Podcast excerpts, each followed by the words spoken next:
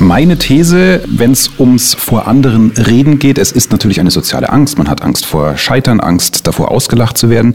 Wenn wir Eltern, und Sie sind ja auch Vater von drei Kindern, wenn wir Eltern unseren Kindern beibringen, dass man auch das schon in Anführungsstrichen üben kann, ne? dass man das Kind tatsächlich vielleicht auch mal einen Tick früher schon an die Theke beim Bäcker schickt, äh, dass es selbst was bestellt, solange es sich da noch wohlfühlt, dass wir unsere Kinder an sich fast schon befreien können und diese für mich ja überflüssige soziale Angst gar nicht erst groß werden lassen. Ihr Vater war äh, Polizist. Im Nachhinein, äh, wie hat der denn kommuniziert? Haben Sie da was, was vielleicht auch eine Parallele mitgenommen? Mein Vater war Dozent an der Polizeihochschule. Insofern hat er auch gelehrt und hat auch Vorträge gehalten. Wahrscheinlich habe ich mir da einiges abgeguckt oder mitbekommen.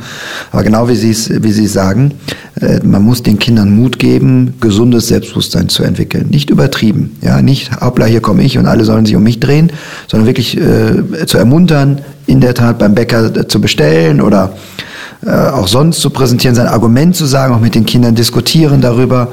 Das mache ich mit meinem Mädchen viel. Ich bin überrascht, wie diskussionsfreudig die sind und denke immer, naja, sie sind, ähm, sie sind ja meine Töchter, insofern, warum sollen sie nicht diskussionsfreudig sein?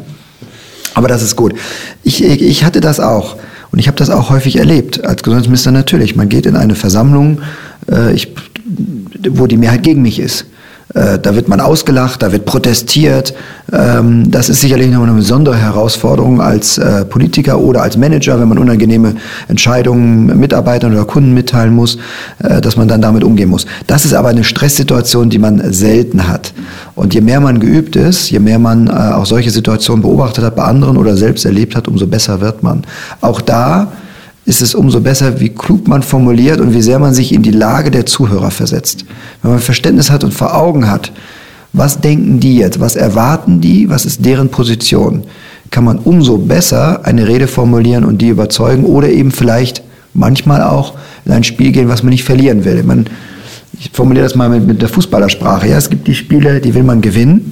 Wenn ich aber weiß, da ist die Mehrheit ohnehin gegen mich. Und das hatte ich bei protestierenden Pflegepersonal in Krankenhäusern. Da wusste ich, ich komme dahin, die sind gegen mich, weil die der Meinung sind, sie müssten mehr Geld bekommen oder, oder andere Dinge. Äh, da wissen sie, die können sie nicht überzeugen aber sie können vielleicht das Spiel nicht verlieren. Also sprich, äh, sie, sie, müssen Respekt sich erarbeiten, dass sie sagen, naja, aber ich verstehe jetzt, warum er diese Position hat. Ich war vor Apothekern einer, einer Versammlung, die ganz kritisch waren, weil die wollten, dass der Versandhandel mit Arzneimitteln abgeschafft wird. Und ich war anderer Meinung, weil ich äh, gar keine Chance sah, den abzuschaffen. Und war wilde Proteste auf dem Apothekertag. Und danach gab es sogar sehr guten Applaus, als ich gegangen bin. Nicht, weil die jetzt überzeugt waren, dass der Versandhandel doch richtig ist. Das konnte ich nie erreichen. Aber weil sie verstanden haben, warum ich diese Position habe. Und das hat sie überzeugt in dem Sinne, dass sie nicht das Gefühl haben, dass ich per se gegen die Apotheker bin oder das ignoriere oder arrogant bin oder so, sondern weil sie verstanden haben, ich kenne deren Position, ich nehme sie an, ich setze mich auseinander damit und konnte darlegen, warum ich trotzdem zu einer Position komme. Und das ist dann in gewisser Weise schon ein Erfolg. Man kann nicht mit jeder Rede jeden überzeugen, das ist zu viel verlangen. Man muss sich darauf einstellen, was wollen die, wie, warum haben die berechtigt eine Position und dann seine auch gut zu argumentieren mega Learning, was ich jetzt auch noch nicht im Kopf hatte. Äh, auch für dich kannst du dir herausziehen. Bei einem Chef-Gehaltsgespräch äh, zum Beispiel, ja, also wenn klar ist, der Etat ist angespannt oder es gibt nicht mehr Kohle, weil die Firma sowieso rote Zahlen schreibt, trotzdem das Gespräch wahrnehmen und ja letztlich deine Positionen klar machen. Das ist ja, ich meine, Sie sind ja selber Chef jetzt als Allianzvorstand. Ein Mitarbeiter verkauft sich ja schon auch immer in so einem Gespräch, was ja aber auch für Sie als Chef wichtig ist, dass Sie ihn sehen, oder? Absolut. Wie, wie gesagt, man muss nicht erwarten, dass man schon nach einer Präsentation, nach einem Gespräch das Ziel erreicht hat. Aber man hat vielleicht schon mal den Boden bereitet. Man hat eine gute Argumentationsgrundlage vorbereitet. Man hat sich Respekt verschafft. Und das ist doch das Wichtigste von vielen Präsentationen, dass man erstmal wahrgenommen wird und sich Respekt verschafft. Spielt es bei Ihnen eine Rolle, ob Sie vor 40, 400 oder 4000 Menschen sprechen? Nein, das spielt keine Rolle, aber es, es ist natürlich ein Unterschied, ja. Wenn ich vor einer kleinen Gruppe rede, dann, dann ist das dann ist das schon etwas anderes. Ähm, aber ja, so, ich überlege gerade, vielleicht ist es doch gar nicht so ganz anders, weil ich kann genauso persönlich rüberkommen, wie ich das von einer, von einer großen wie von einer kleinen Gruppe. Nee, so groß ist der Unterschied nicht.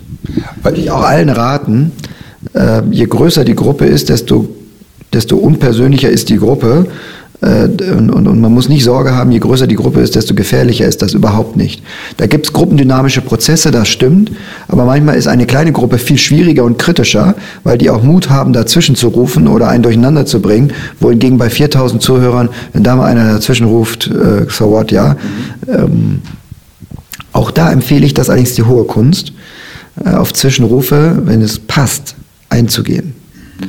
Denn man selbst hat das Mikro, nicht der Zwischenrufer. Wenn es dem Zwischenrufer gelingt, mit einem bösartigen Zwischenruf vielleicht zu versuchen, Stimmung zu erzeugen, ist man als Redner immer am längeren Hebel. Weil man kann sich am Redner, am Redepult oder am, Mikrofon die Zeit nehmen, diesen Zwischenruf zu entkräften. Der Zwischenrufer kann nicht lange zwischenrufen. Der kann vielleicht eine freche Bemerkung machen, aber die kann man sehr gut schnell entkräften. Ein Meister darin war Guido Westerwelle, den habe ich sehr häufig bei Veranstaltungen erlebt und der hat es geradezu zelebriert, wenn ein Zwischenrufer war, den quasi vor der ganzen Gruppe vorzuführen. Und er war der Gewinner in der Debatte. Das war, das war stark. Ja, vor allem ähm, es, als, als Redner verschafft man sich ja dann Respekt. Ne? Wow, der ist souverän, er geht auf den Zwischenruf ein. Ich versuche ja immer das Learning für dich runterzuziehen, wenn du äh, Arbeitnehmer bist, klassisch Angestellter. Äh, was heißt das für dich in der Gruppe mit einer kleinen oder bei der Präsentation vor einer kleinen Gruppe, es gibt da Kollegen, die dich nicht leiden können. Ja, die warten vielleicht nur drauf, um dich an den Pranger zu stellen mit einer falschen Information. Also auch da ihn ernst nehmen und ihn vielleicht auflaufen lassen. Ist das für Sie auch ein gangbarer Weg? Ja. Oder wird man dann gleich wieder unsympathisch, wenn man ihn auflaufen lässt? Nein, überhaupt nicht. Also das ist, das ist ja dann eine Konfliktsituation, weil der Zwischenrufer ja eine andere Meinung hat und, und jemand kritisieren will. Es ist trotzdem, es ist trotzdem nicht zu unterschätzen. Auf einen Zwischenrufer eingehen heißt auch, man kommt, man weicht von seinem eigentlichen Konzept ab. Äh, man muss wieder zu seinem eigentlichen Konzept zurückkommen. Insofern äh, rate ich dazu, sich Gedanken zu machen, was könnte auch ein Zwischenruf sein? Wie könnte ich gut reagieren? Ansonsten ist es immer besser, wenn man nervös ist, angespannt ist, lieber den Zwischenruf ignorieren und bei seinem Konzept bleiben. Weil die Gefahr, dass man das Konzept verliert, und der Zwischenrufer es doch geschafft hat, einen durcheinander zu bringen, ist eben da. Reden vor Menschen ist ja eine ganz andere Situation als Politiker damals in Talkshows. Also da haben sie ja entweder gar kein Saalpublikum oder haben ein Saalpublikum und natürlich im Kopf, dass es zwei, drei, vier Millionen Menschen draußen sind. Wie sind Sie in diese Talkshows reingegangen früher? Ich habe immer versucht, mir das gar nicht so vorzustellen, wie viele da jetzt zuhören oder zusehen, weil das spannt einen ja an und äh, dann ist, dann macht man vielleicht Fehler. Von daher bin ich in die Talkshows genauso gegangen wie in jede Debatte in einem Hinterzimmer eines, eines einer Kneipe, wo nur fünf Leute sind, mit denen ich debattiere. Ähm, auch hier muss man sicherlich aufpassen, dass alles beobachtet wird, auch wenn man gerade schlecht gelaunt guckt. Ähm, jede Mine wird mittlerweile von Kameras eingefangen. Dann muss man, muss man sehr, sehr konzentriert sein, sodass nach einer Talkshow man auch erstmal danach erleichtert ist, dass diese Stunde durch ist. Eine der härtesten Talkshows ist in dem Zusammenhang wirklich hart, aber fair, weil er massiv unterbricht und auch versucht, einen durcheinander zu bringen, konfrontiert mit Einspielern, die dann sehr zugespitzt sind. Das fordert einen schon sehr, hat mir aber immer Spaß gemacht, aber ich habe auch Lust darauf äh, gehabt, äh, das, das so zu debattieren. Also, wie gesagt, wie kann man damit umgehen? Konzentrieren, bei der Sache bleiben, wieder genau das Gleiche, einfach formulieren, keine Abkürzung benutzen, sattelfest sein in den Argumenten, sich vorher auch vor einer Talksendung zu überlegen, was ist die Botschaft? Was will ich heute vermitteln? Hans-Dietrich Genscher hat mal den Tipp gegeben, nicht entscheidend ist die Frage, die einem ein Journalist stellt, sondern die Botschaft, die man rüberbringen will. Das muss man aufpassen, dass man das nicht übertreibt. Ja. Das gibt es nämlich Politiker, äh, die antworten auf Fragen, die ihnen nie gestellt wurden. Ja. Und wenn das mal zusammengebracht wird, dann sieht man, Gott, oh Gott, worüber redet der? Ja. Aber die Vorstellung davon, was ist die Botschaft, vielleicht kann man sie auch hinleiten, äh, indem man auch in einer Diskussion dann sagt, lassen Sie uns doch auch mal über das reden und dann bringt man seine Botschaft oder so. Das ist schon wichtig. Also 90 Prozent des Erfolges liegen in der Vorbereitung, sich klar werden, was ist das, was ich vermitteln will, ist der größte äh, Erfolgsparameter. Aber was ich oft nicht glaube, wie wie sind Sie menschlich drauf bei diesen Talkshows? Also da hat man den politischen Gegner oder einen, der eine ganz andere Position hat. Aber es ist doch schon so, dass man vor der Kamera natürlich Gegner ist und dann im Gästeraum davor oder danach trifft man sich beim Bierchen. Sie brauchen auch keine Namen nennen, aber äh, wie, wie haben Sie das erlebt? Ist ja normal, so wie man auch mit Leuten, mit denen man zusammenarbeitet und denen man beruflich auch einen Konflikt hat. Also jemand aus einer anderen Abteilung kämpft um das gleiche Budget, äh, wie ich das tue. Und da habe ich auch eine Konfliktsituation. Trotzdem kann ich mit denen Bierchen trinken.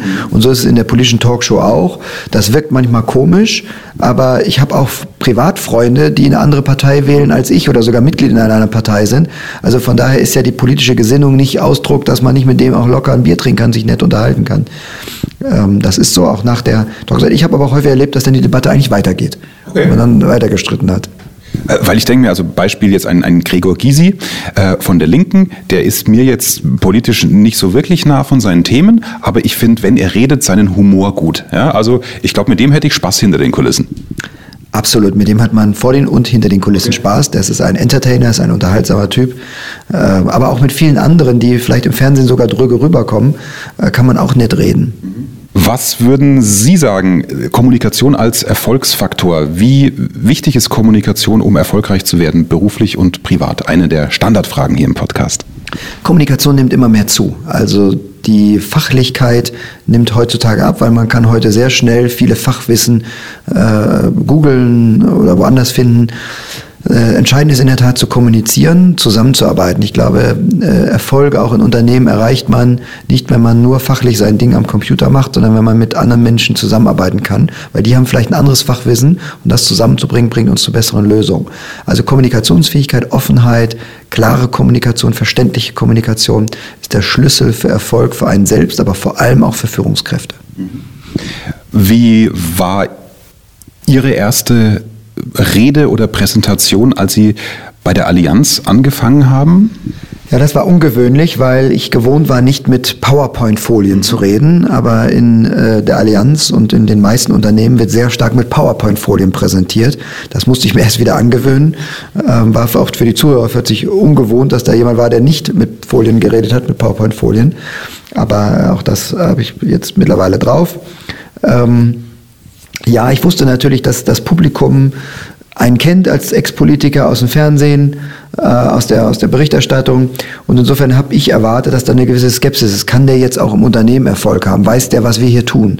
Und deswegen bin ich bewusst reingegangen, habe mich auf diese Situation eingestellt, eine große Offenheit gezeigt, mich selbst präsentiert, was, was, was ich als meine Stärken sehe, was mein Wunsch ist, was meine Ziele sind jetzt in der Allianz. Und offenkundig ist es ja gelungen. Ich bin ja mittlerweile über vier Jahre hier. Mhm. Das war ja auch wieder so eine Nummer, ist auch, auch ganz, ganz typisch. Der Wechsel dann von der Politik in die Wirtschaft, da hatte ich dann ein tolles Zitat von Ihnen, zumindest sinngemäß. Ich will da auf die Sache gar nicht eingehen, sondern eben nur auf den kommunikativen Aspekt dabei. Wurde man natürlich vorgeworfen, okay, klar, jetzt war er Gesundheitsminister, jetzt geht er zu, zu Deutschlands größter privaten Krankenversicherung. Und da haben Sie sinngemäß dann gesagt, in der Süddeutschen war es, glaube ich, naja, äh, nach meinem Werdegang, Thema Gesundheit, wäre es ja jetzt Quatsch, wenn ich irgendwie in der Automobilindustrie anfangen würde. Also so haben Sie ja diesen Vorwurf entkräftet. Ihre Stärke, wie Sie gesagt haben, ist, sich auf die Zielgruppe einzustellen, dass Sie die Skepsis ja auch einplanen, ne? haben Sie gerade gesagt. Ähm, ist das dann so ein Satz gewesen, den Sie parat hatten, weil sie wussten, die Frage kommt, weil dann kann man sich ja auch genial auf so eine kommunikative Art darauf vorbereiten und das Ding dann rausfeuern und man feuert es sicher raus.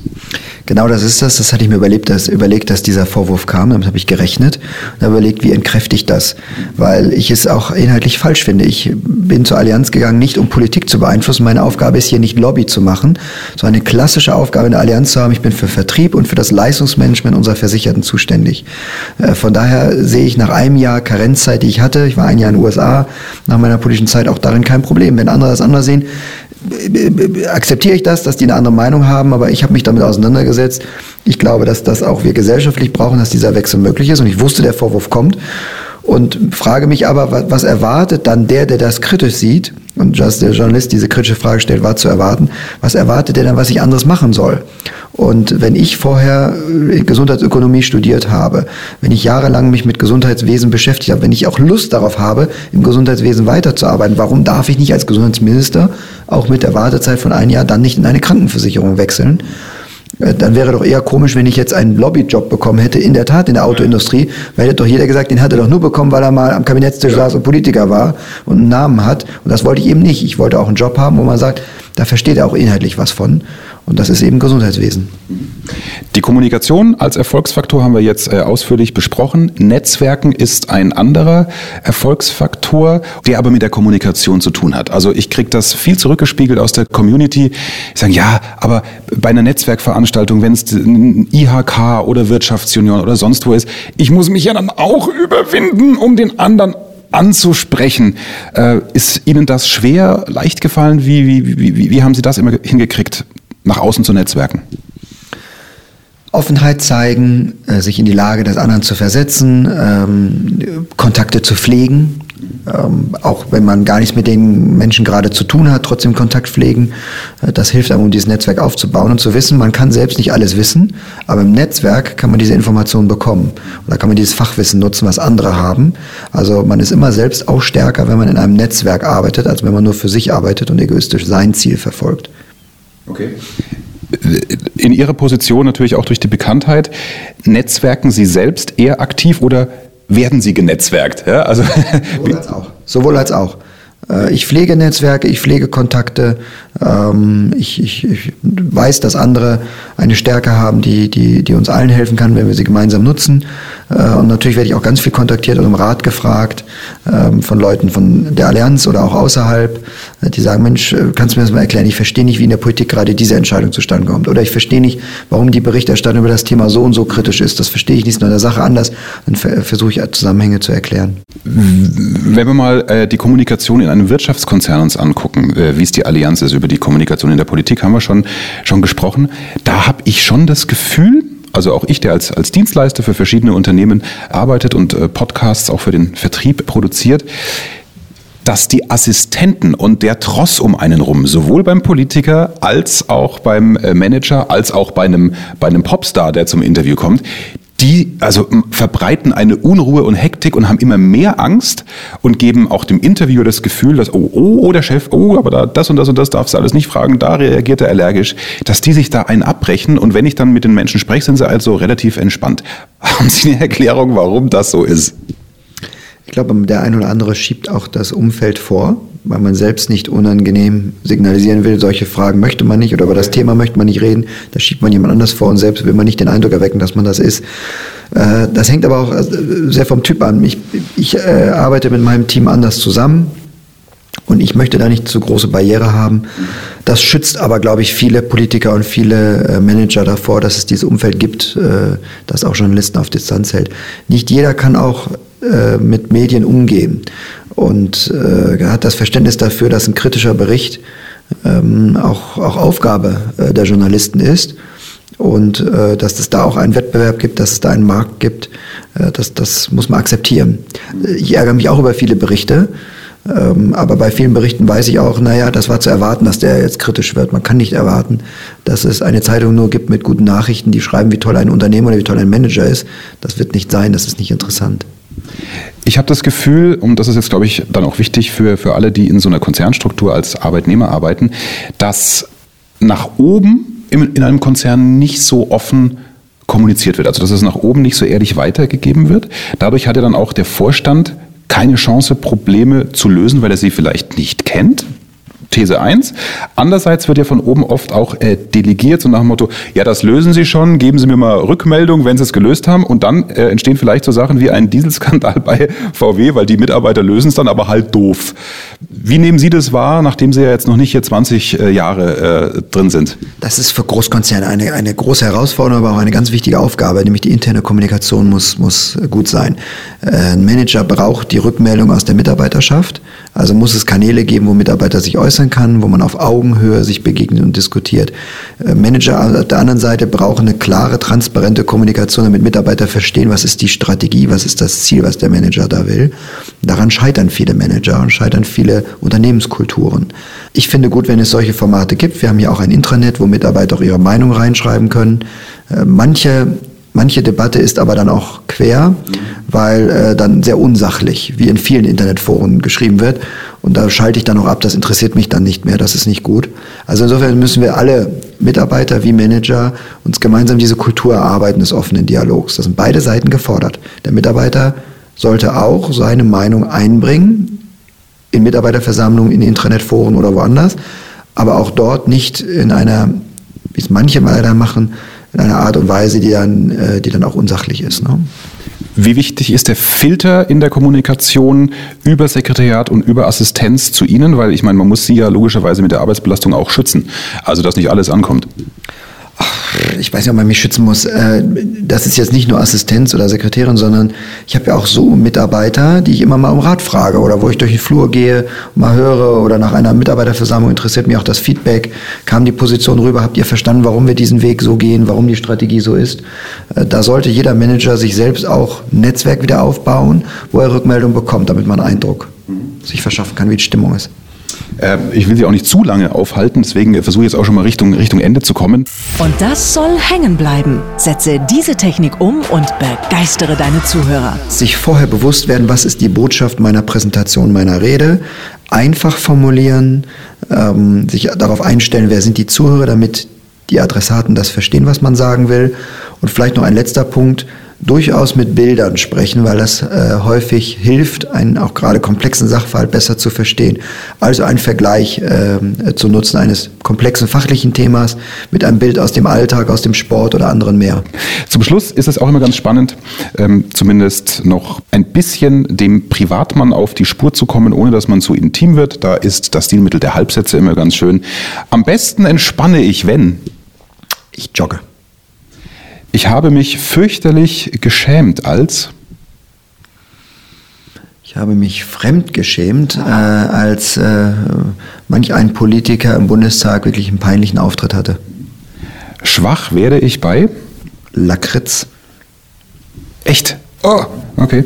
Das letzte Mal geschwindelt habe ich. Das letzte Mal geschwindelt habe ich, äh, ich kann mich nicht erinnern. Am liebsten mag ich an mir.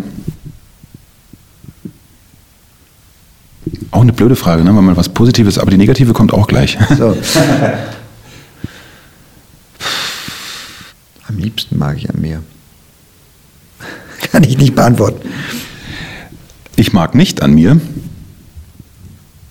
Hektik, meine Hektik. Nicht mehr unter Kontrolle habe ich mich, wenn Lakritz auf dem Tisch steht. Mir kommen jedes Mal die Tränen, wenn wenn ich, wenn ich Geschichten lese, wo kleine Kinder plötzlich eine schwere Krankheit haben und gestorben sind, weil ich als Vater von drei jungen Töchtern mir dann immer vorstelle, wenn das mit meinen Kindern ist, das, das erreicht mich sehr emotional, ja. Wenn ich einen fetzen Rausch habe, wie es in Bayern heißt, dann? Was ist ein Fetzenrausch? Ich komme ja nicht aus Bayern. Ja. Ordentlich einen in der Krone haben? Also, wenn ich einen Fetzenrausch habe, dann habe ich Kopfschmerzen. Das hätte Sie sagen. zu viel getrunken. Daniel Bahr, über das Thema Kommunikation in der Politik, in der Wirtschaft mit sehr, sehr vielen Learnings. Vielen Dank, dass Sie sich für die Podcast-Hörer Zeit genommen haben und ja, alles Gute beim Reden halten, beim Reden vor und mit Menschen. Sehr gerne, das wünsche ich auch allen. Keine Hemmung haben, keine Angst vor großen Tieren. Hammer-Content mit Profi-Tipps ohne Ende vom Rhetorikprofi Daniel Bahr. Nimm alles gerne mit Sätze um und begeistere deinen Chef und die Kollegen im nächsten Meeting oder die Kunden im nächsten Verkaufsgespräch, wenn du selbstständig bist. Für uns Moderatoren ist ja in der Regel der Applaus der größte Lohn bei einer Veranstaltung mit Publikum. Runtergebrochen auf dieses Format im Podcast, in deinem Ohr gerade, da wäre jetzt der Applaus für mich natürlich, du ahnst es, eine gute Bewertung. Nimm dir bitte die Zeit direkt unter der Folge, wenn du zum Beispiel über Apple hörst und ein bisschen runterscrollst, da steht ja groß geschrieben Bewertungen und Rezensionen. Da kannst du in ein paar Sekunden auf die Sterne drücken und bewerten. Ja, also wenn du mir eine Minute länger sogar Zeit schenkst, außer dieses äh, Sterne klicken und drücken, dann schreib gerne ein paar Stichpunkte, welche Themen du gerne hättest in den Praxisfolgen, die sich ja außer jetzt in der Startphase dieses Podcasts immer mit den Interviewfolgen abwechseln werden. Ja, da haue ich mein ganzes Know-how raus aus über 20 Jahren Erfahrung als Redner und Moderator. Da musst du kein Geld mehr in die Hand nehmen für Rhetorikbücher, sondern kannst dir meine Techniken einfach klauen, die alle praxiserprobt sind. Das ist mein Versprechen. Du wirst von mir nie, nie, nie irgendwie angelesenes Blabla hören aus irgendwelchen Rhetorikbüchern, sondern bekommst definitiv nur die Hacks, die funktionieren. Und, also mir fällt gerade ein, um, um dich zu überzeugen, dass eine Bewertung machbar und wichtig ist. Lass uns einen Tausch machen. Du sparst dir die Zeit ja, zur Buchhandlung zu gehen oder online nach irgendwelchen Kommunikationskursen zu suchen, weil du ja hier im Podcast mein Wissen for free kriegst. Ja, daher im Gegenzug nur zwei, drei Minuten deiner Zeit jetzt für die Bewertung, damit dieser Podcast bekannt wird und ich meine Mission erreiche, so vielen Menschen wie möglich diese überflüssige Angst zu nehmen, vor anderen zu reden oder zu präsentieren. Deal? Cool. Danke dir. Ich freue mich jetzt auf die Bewertung bei iTunes und gerne auch über Facebook-Kommentare oder auch bei Instagram. Da findest du mich unter Axel Robert Müller. Danke dir fürs Bewerten und Kommentieren und bis zur nächsten Folge. Ciao. Mehr Wissen, mehr Erfolg, mehr Umsatz. Beruflich und privat. Das, das, das ist der Erfolgreich Reden Podcast mit Axel Robert Müller. Du bist Unternehmer oder Führungskraft im Unternehmen? Dann binde deine Mitarbeiter und Kunden noch enger an deine Company mit einem professionellen Business Podcast. Sozusagen das Intranet zum Hören oder auch der Kunden-Newsletter für die Ohren. Deine Firma sitzt quasi im Kopf des Kunden und ist näher dran als jede Kundenzeitschrift. Wie das klingt und wie das geht, findest du auf www.marktführer-kommunikation.de. Marktführer-kommunikation.de Die Marktführer Deutschlands wie Allianz, Wirth oder Kercher vertrauen Axel schon. Und du? Klick marktführer-kommunikation.de